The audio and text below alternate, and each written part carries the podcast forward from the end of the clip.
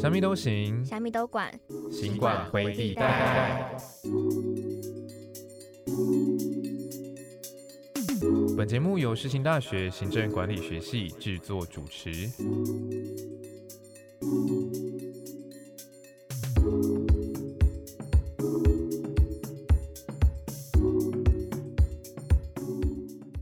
欢迎收听《行管灰地带》，我是主持人吴佳瑜。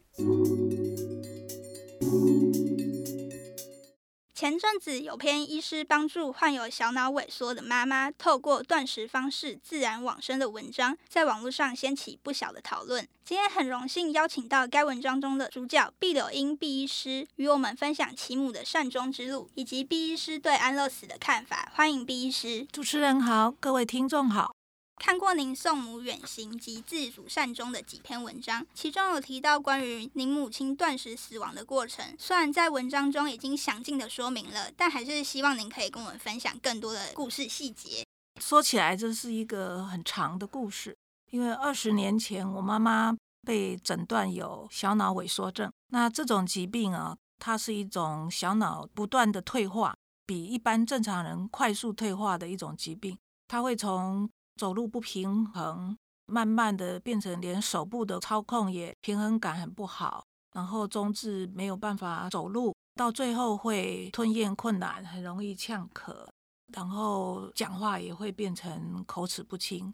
因为这个是一种家族遗传性疾病，所以我妈妈她其实已经知道家人很多人是如何走到生命的最后的。譬如说，以我表弟来讲。他二十岁左右就发病了，那他到四十岁左右过世以前，我妈妈去看他，他其实是四肢都卷曲、萎缩、变形，然后呢身上有褥疮，没有办法讲话，没有办法吃东西，就是要插鼻胃管。所以我妈妈一得到这个诊断的当时，他就讲，他将来不要走到那样的地步，他希望说，在他的身体情况很不好、生活品质很差的时候。希望他可以自主的善终，但是因为我妈妈是六十岁才发病，所以她病情的恶化相对来讲是比年轻就发病的是慢很多。所以她虽然得了这个病，但是她非常积极的运动。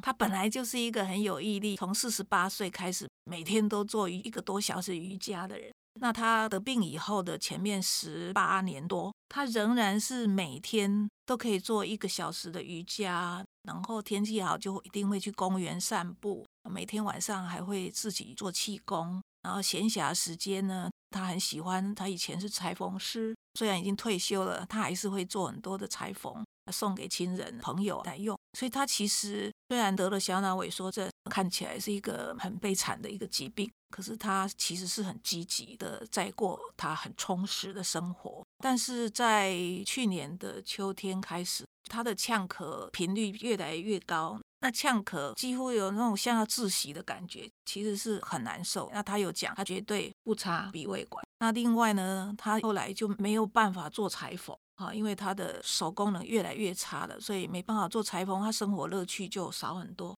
到过来，他连瑜伽都没有办法做，那他生活就更加的空洞，没有意义，而且身体就会开始退化的很快。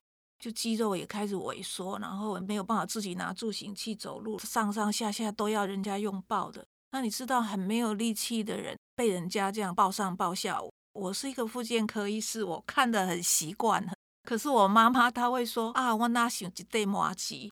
她说她自己像一个麻吉一样被人家这样搬来搬去。我看到她的表情，她就是非常的惊恐，因为她随时都怕自己会掉下去，所以。变成说生活中痛苦很多，那原来可以让他觉得怡然自得的一些兴趣啊，哎，都失去了，所以他就开始跟我们提，他觉得他可以终止他的生命。但是在因为二十年前，我就被他委托说，等我身体很差的时候，你要帮帮助我。可是，在这个二十年过程当中，社会已经越来越常常在讨论安乐死啊，或者是讨论社会上有这么多人躺在床上几十年才过世啊。所以他已经看过这些事情，然后也知道法律上呢，我们是不可以帮他做安乐死，因为台湾还没有通过。那很幸运的就是在这之中，我和他我们都看了有一本书叫《大往生》。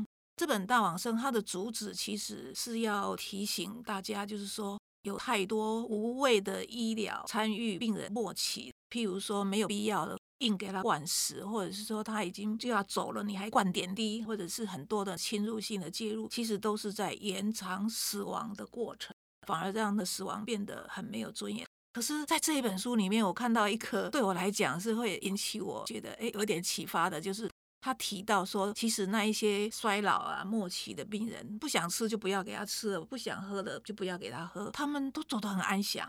他甚至提出科学上的证据，告诉我们说，当你因为没有吃、没有喝那个过程呢，人逐渐会把身体上的其他的脂肪啊、肌肉啊逐渐消耗掉。消耗到用完了的时候呢，就会慢慢的脑部会分泌一些吗啡的物质，人就会开始进入一种有一点像昏睡这样子的状态。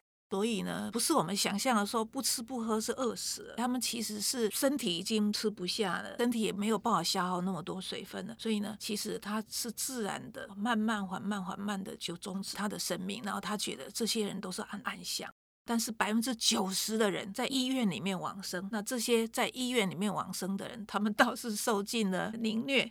我当一个医生用这样讲，听起来好像很讽刺。可是我自己也觉得，我不要经历那样的过程。譬如说，身上插满的管子，然后可能要被打强心针，要被压肋骨压到断掉。或者是在在加护病房里面躺了几个月，那个加护病房这是不是人待的地方？哦，就是二十四小时灯都是亮着，旁边一堆人在那里哀鸣，或者是一下有病人进来，一下有病人出去，护理人员在做什么？所以有人说 有 ICU 症候群，就是住在加护病房稍微久一点，其实人都要濒临崩溃。而且我觉得您是复健科医生，应该就是对这部分比较有一些感触吧。就是每天都看到一些四肢因为肌肉萎缩卷曲，然后只能卧床的人，对，就是可能身上还要插满各种管子，您应该就是特别有感触。所以您母亲在提断食往生的时候，除了您是支持，那你们家还有其他人是反对的吗？我们家很特别，哎，我的娘家很特别，包括我爸爸，他当初活到九十几岁，他是在睡梦中往生。但是之前他是交代，不论他发生什么事情都不要送医院。那后来他就是好像半夜不太舒服，那早上我妈妈打电话给我们，我说好，那我们赶快去看他，我们就买了点滴，想说他会不会是脱水。我们买完了点滴，刚出药局，我妈就说我爸爸走。对，但是假如说他半夜不舒服，我弟弟我妈妈就把他送到医院去的话。那一定就是在急诊处里面被推来推去，然后做这个检查，做那个检查，一定立刻打针做什么什么。可是他都九十几岁了，其实他后来走得很安详。他就是说啊，我好累啊。我妈说你再躺下来休息一下好了。啊，他躺下去，然后就都没有任何的不舒服啊，他就慢慢慢慢呼吸停止就离开了。那所以不止我爸爸妈妈对生死是这样看法，我们三个三姐弟也都是这样的看法。我们都觉得人家以前的人说好死不如歹活。但是我们觉得，明明就是歹活不如好死。我当复健科医师，倒是不会说有很多时间在加护病房。但是我们的很多的病人是过着生不如死的生活，譬如说很严重的脑伤、很严重的失智，或者是其他的神经的退化疾病。他们其实也不会讲话，神志也不是很清楚，然后也没有行动能力了。连表达自己不想活的能力都没有，也没有办法执行。所以我到年纪比较大以后，我去上班心情是很不好的，因为我看到那么多那么重残的病人。过得这样没有品质的生活，当然还是有很多病人经过复健以后成效很好，生命变得很有创造力。但是也有一些，你看他就是生不如死，那不是他一个人生不如死而已，几乎大都是家里还有一位女性被他绑住。譬如说我公公是失智卧床十二年，那我婆婆那十二年就没有自己的生活啊，每天就守在先生的病榻前。那等到我公公九十几岁过世，我婆婆都八十几岁了，她也走不动了。所以我们家是还好，因为我和我先生都是医生，所以我公公在家卧床十二年，至少大部分的医疗问题我们是可以自己处理的。可是，只要一般的家里有一个这样子慢性卧床的病人，动不动一产生问题，他们就不知道要怎么办。哦，有时候要兄弟家姐妹要来商量啊，经济上的问题，还有动不动就要送医院。这个我觉得不是只有拖累那个常常是女性的那个照顾者，其实那整个家庭可能那段时间的生活都是蛮阴暗的。我也看到哇，那个爸爸中风很严重，然后那个女儿哦，从她二十岁开始照顾他，照顾到三十几岁，她根本没有自己的生活，也不可能交男朋友，也不可能结婚。那我会觉得，为什么要对一个已经生活品质很差的一个生命呢，还要再陪葬另外一个生命进去？我不是只有心疼这个病人，他生活品质很差，没有尊严，我也心疼这些照顾者以及他们的家人。当你母亲下这决心说要断食往生的时候，我还蛮好奇。虽然说你们家对生死的观念比较开放，但是其他亲戚或是邻居会有什么想法？就是你为什么要活活把你妈妈饿死？就是会不会有这种想法？还是他们都是抱持着不一样的想法？我还蛮好奇的。这个饿死这件事，其实我先生的外公哦，在可能三十年前，他九十几岁的时候，他因为腰椎疼痛的很厉害，又从此不能出门，所以他后来也是断食往生。那那个时候我还不太有这样子的观念，我那时候听到婆婆这样讲，哦，我就觉得很伤心，替那个本来很独立的一个生活自主的外公这样子走，我也是觉得啊，好可怜哦，饿死。但是我就是看完大往生以后，我就觉得说不会啊，他假如真的很老了哈，然后他也觉得很没有求生的意志的时候，他自然就会没有胃口，他不想吃。所以我现在不觉得那是饿死，但是其他一般人可能真的还是会这样想。不过我的亲戚或者是朋友，他们不会说你怎么可以把妈妈饿死，他们是不会这样讲啦。可是他们很舍不得，我阿姨啊，他们就哭啊，好在电话里面哭。但是朋友的话呢，就是也有人会跟我反映说啊，我们邻居也有一个人也是这样哎。我是说，哎，那他经过多长的时间会痛苦吗？他就说不会啊，就很安详的走啊，大概两个多礼拜吧。所以也有朋友说，哎，其实其实这样的事情应该发生蛮多，只是没有上台面而已。没有像我，就说把它大张旗鼓的写出来，因为我觉得我从这整个事情的经历当中，我自己学习到很多，然后也领悟到很多。那我也希望改变一些没有去探讨过这个问题的人的观念，所以我才把它写出来。我看你母亲最后是树葬，对不对？对，我觉得你母亲对于人生跟生死规划的非常的不像一个老年人，就是想法很新潮。一般都会觉得死亡之后应该是要火葬或是土葬，那你母亲为什么会选择树葬？其实哦，我父亲也是树葬，那我父亲是八年前过世，所以我们家庭就是有这样子的观念。那我自己因为也蛮多人会问我，哎，为什么你们家人这方面的思想好像比较开放？我后来在想啊，我父亲哈是一个人从大陆跟着国民党撤退来台湾，所以他在台湾没有任何的亲戚朋友。然后他以前在大陆，他也是一个养子，那很早就自己一个人出门去念书了，还住校。那我妈妈哈，她是孤女。我外婆在她四岁的时候就过世了，她十几岁就嫁给我爸爸，所以我觉得我妈妈很像，也没有过往那种传统的观念，所以我的爸爸跟妈妈相对来讲没有受到那个大家庭观念的束缚。我不晓得是不是这样的原因，我们三个儿女为什么也有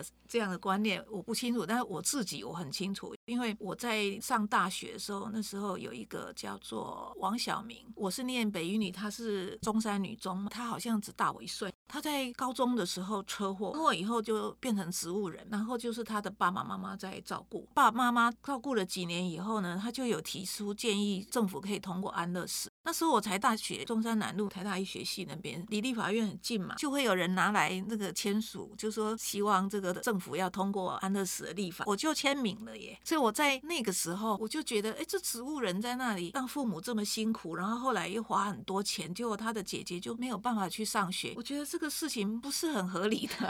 哎，对我觉得这样一家人都很可怜啊，所以我在那个时代我就很赞成。之后，因为我刚刚提到的，我当复健医师看了太多。生不如死的，所以我对安乐死就是，其实从知道这个讯息开始，我就是一直都是很赞成。那树葬哈这件事情跟我妈妈非常环保，应该也有关系。对，因为我们从小都穷嘛，所以我们从小就是省水、省电啊、省物资啊这些习惯，我们我们家里就有。跟我妹妹两个人，小小年纪小学生，我们要去井边提一大水缸的水，所以我们从小就知道物质是得来不易，所以我们家很环保。当然也有，因为老人家在家里总是看电视什么的。电视上就也有很多人提倡这个要环保啊，要树葬啊。那烧香，我妈妈说不要烧香，也不要烧纸钱。她也知道烧香跟烧纸钱也是要用到一些物资，然后也会制造一些空气污染嘛。然后她的观念很新，她就说都不用牌位，也不用祭拜。她说我们想念他或我们要拜他的时候，我们用手拜就好了。那这个我相信还是跟我们家我刚讲的背景有关系，因为我们家本来就没有祭祀祖先，因为我爸爸一个人从大陆来，所以我们家从来就没有在拜祖先的。我那时候看到就觉得哇，好神奇，因为我是金门人，哦，然后金门就是比较多那种传统祭祀，对对对，然后我们家又是最近去过，还我们家是大家庭，就是每年清明节，就嗯爸爸堂兄弟，就是今年轮到谁，然后他就要回来一起去祭祖。所以我就觉得清明节祭祖这件事情是一个在我生活中很正常的事情。所以当看到您母亲说不用祭拜的时候，我就觉得哇，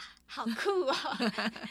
因为可能就跟成长背景有关系。在金门就是觉得这是习以为常的事情，但你母亲从小就没有这个传统，所以可能想法也跟我不太一样。对，所以我们家就是没有扫过墓啊，因为我爸爸只有一个人在台湾呐、所以我们都不用扫墓啊。所以你们也没有体验过扫墓的感觉。对对对，我是嫁到婆家以后才会每年要去扫墓，然后才开始拿香。哦哎，在那个之前我没有拿过香。我反而相反，小时 候就开始对拿香，因为我阿妈很喜欢拜拜，所以看你们家，我会觉得哇，好酷，就是跟我们家完全不一样。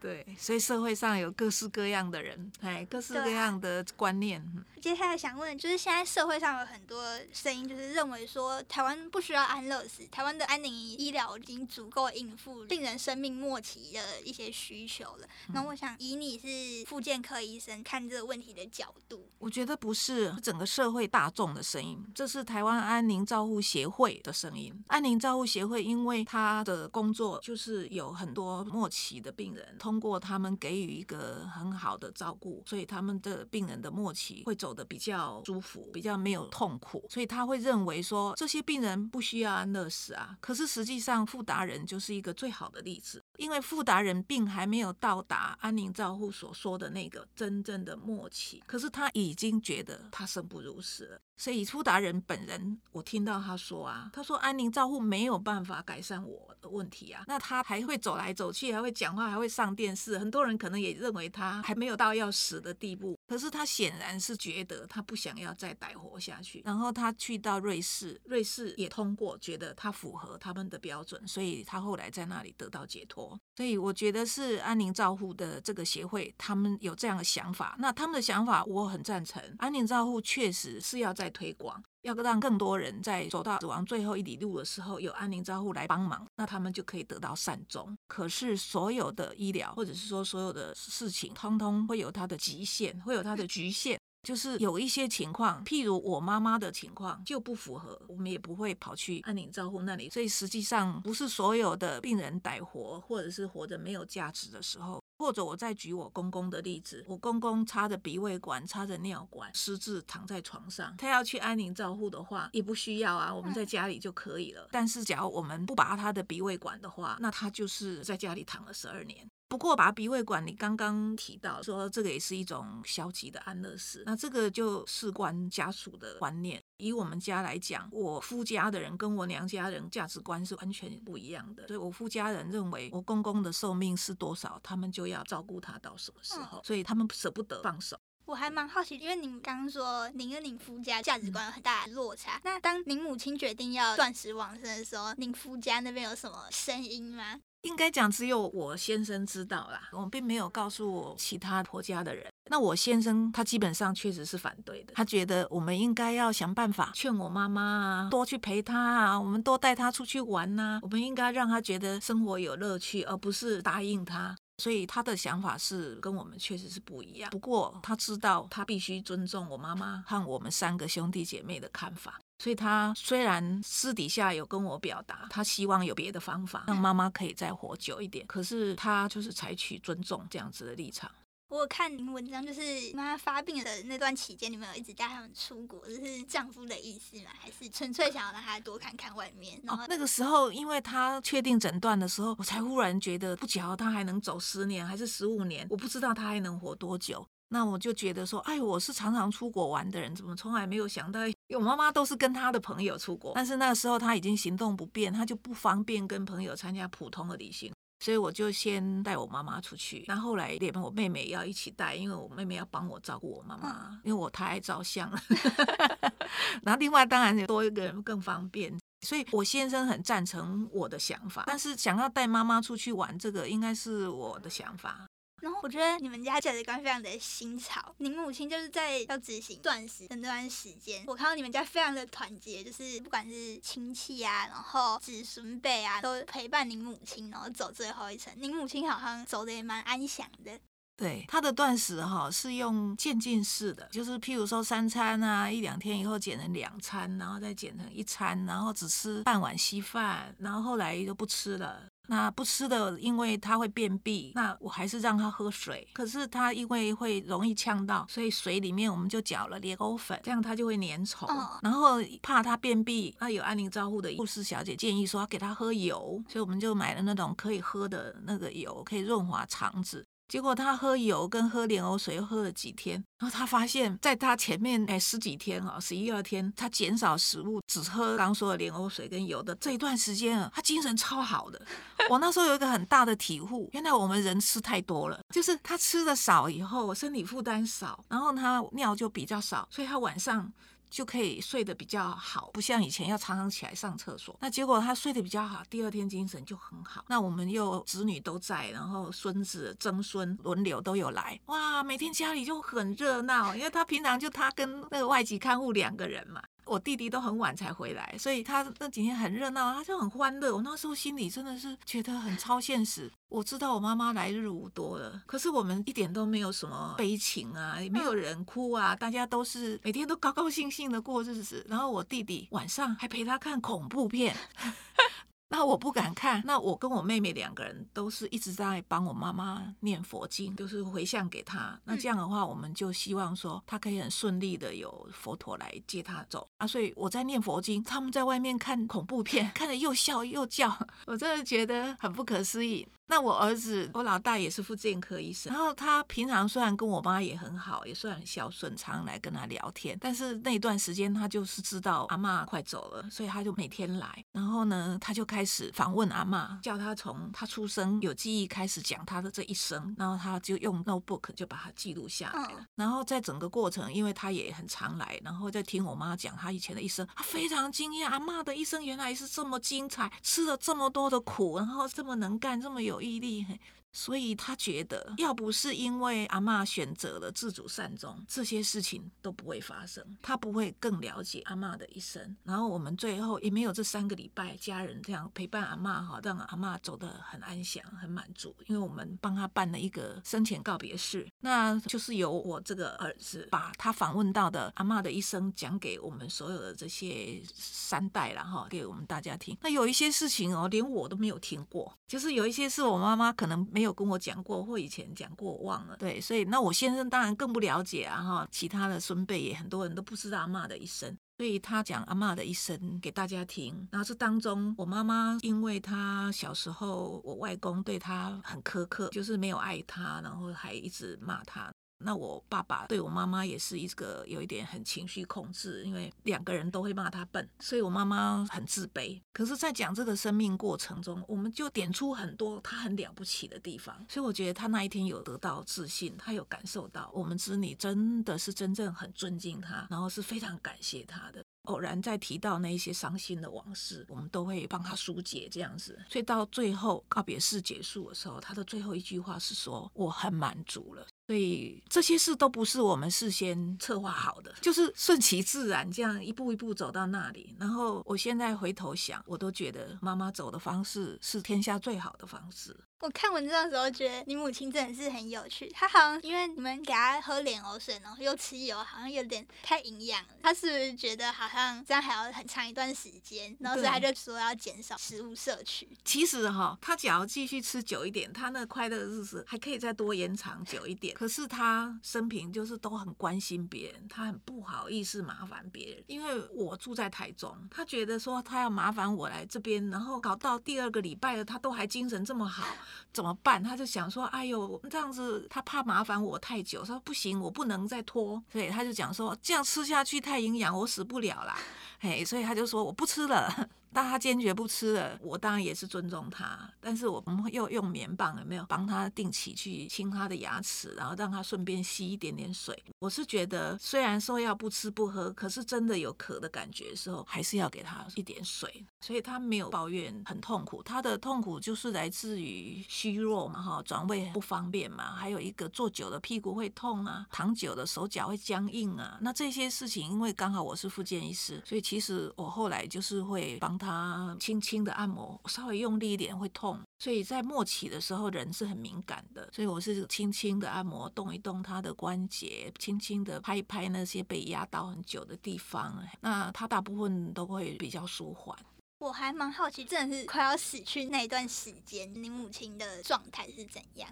但是最后哈是告别式的前一天，我妈妈跟我弟弟不是在看恐怖片嘛？他一次都可以看三集，一集半个小时。然后那一天他看完第二集就说他不要看了。我陪我妈妈进去帮他压尿啊，哈，帮他做完照顾好。我出来的时候我就发现我弟弟在客厅哭，他觉得妈妈很痛苦很辛苦。就说哈，一定要经历这么痛苦的过程吗？他不是医生，我是医生，我来看我妈妈的痛苦跟一般人的离开，真的是不算是很严重的，算很轻松的。但是他还是不忍心。那我觉得也有可能，他是想到妈妈来日无多了，突然感受到好像要面对妈妈的死亡了，所以我觉得他哭应该是有两个成分。可是因为他这样子的关系，我儿子就觉得说，我们应该要再更积极一点，让阿妈早一点走，这样。所以后来我们就请安宁照护的医生来，然后我觉得他已经都不吃不喝了嘛，力量也变得很差了，就干脆让他白天也睡觉。所以后来安宁照护的医生来以后，给我们药，告诉我们多久的时候要打一次，给我们二十四小时的电话，就是我们有任何的疑问都可以打电话给他。但是其实我妈的问题我都可以处理，对，所以后来她就是只有来看一次，拿药给我们。我其实后来都是自己处理。那我是怎么知道她走了？就是晚上睡觉的时候就没有那么频繁去看她。那白天的话，我们就会有很很长的时间会在她身边。那最后她走的时候，就是之前我去看她的时候。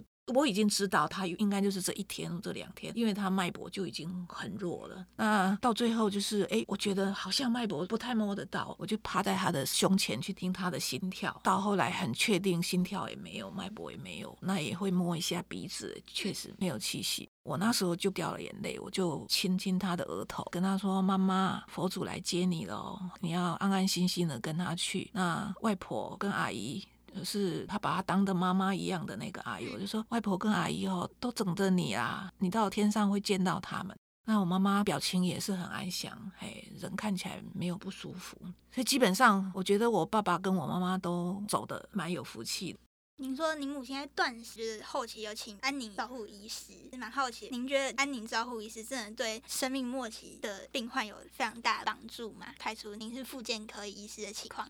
我没有待过安宁照护病房，但是我们还是会看过书啊，看过报道啊，听过人家讲啊。我知道有很多人他在安宁照护离开，然后他的子女出来讲说，他觉得他的爸爸妈妈有得到很好的照顾，所以我相信安宁照护对很多病人可以。但是以我妈妈的例子来讲啊，假如在我妈妈想要断食的时候就去找安宁照护，我猜安宁照护的医生不一定会接受。对，所以我其实没有在那个时候就去找，我是在我妈妈那时候已经很虚弱的时候才找他们。但是我基本上我是医生嘛，所以那个医生跟医生就是我很容易事后后期的时候才找到他，对，然后他也答应帮忙。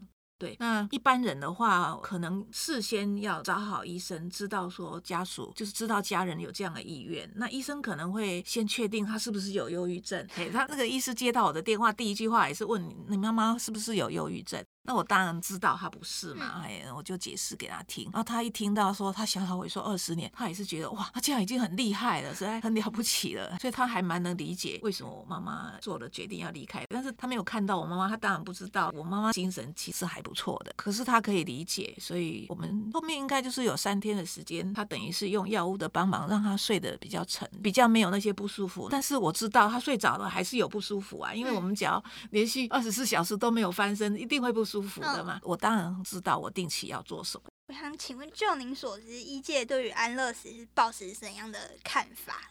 医界哈是一个很大的范围。譬如说，我是医生，我是赞成的，那我也有很多医生朋友是赞成的。那普通一般人，我刚刚计程车上面，我就随机问了一下这个计程车司机，我说：“哎，你赞成安乐死吗？”他说：“我当然赞成。”我说：“可是你知道最反对安乐死的是医界吗？”他说：“那我知道了，那还不是为了钱。”他知道我是医生，他这样讲，但是我觉得这样太简化了。他可能是以为大家都活得越久，躺得越久，那医界才会有收入。对，但是我想有别的原因。为什么我要这样讲？是因为我其实一直以为大多数的医界是赞成的，嘿，因为医界都一直在推自主善终，然后再推不要做无谓的医疗，哈，所以我以为这样。可是后来有一位采访我的一个杂志的编辑啊，他跟我说：“你知道有一个团体反对安乐死吗？”然后他就跟我讲，就是安宁照护协会。那他们所持的原因就是说，安宁照护就可以处理这些病人，让他们有善终。那我赞成跟反对的理由，我刚刚有讲了，就是觉得他还是会有极限。但是安宁照护要推广，这个也是没有错的。那我想，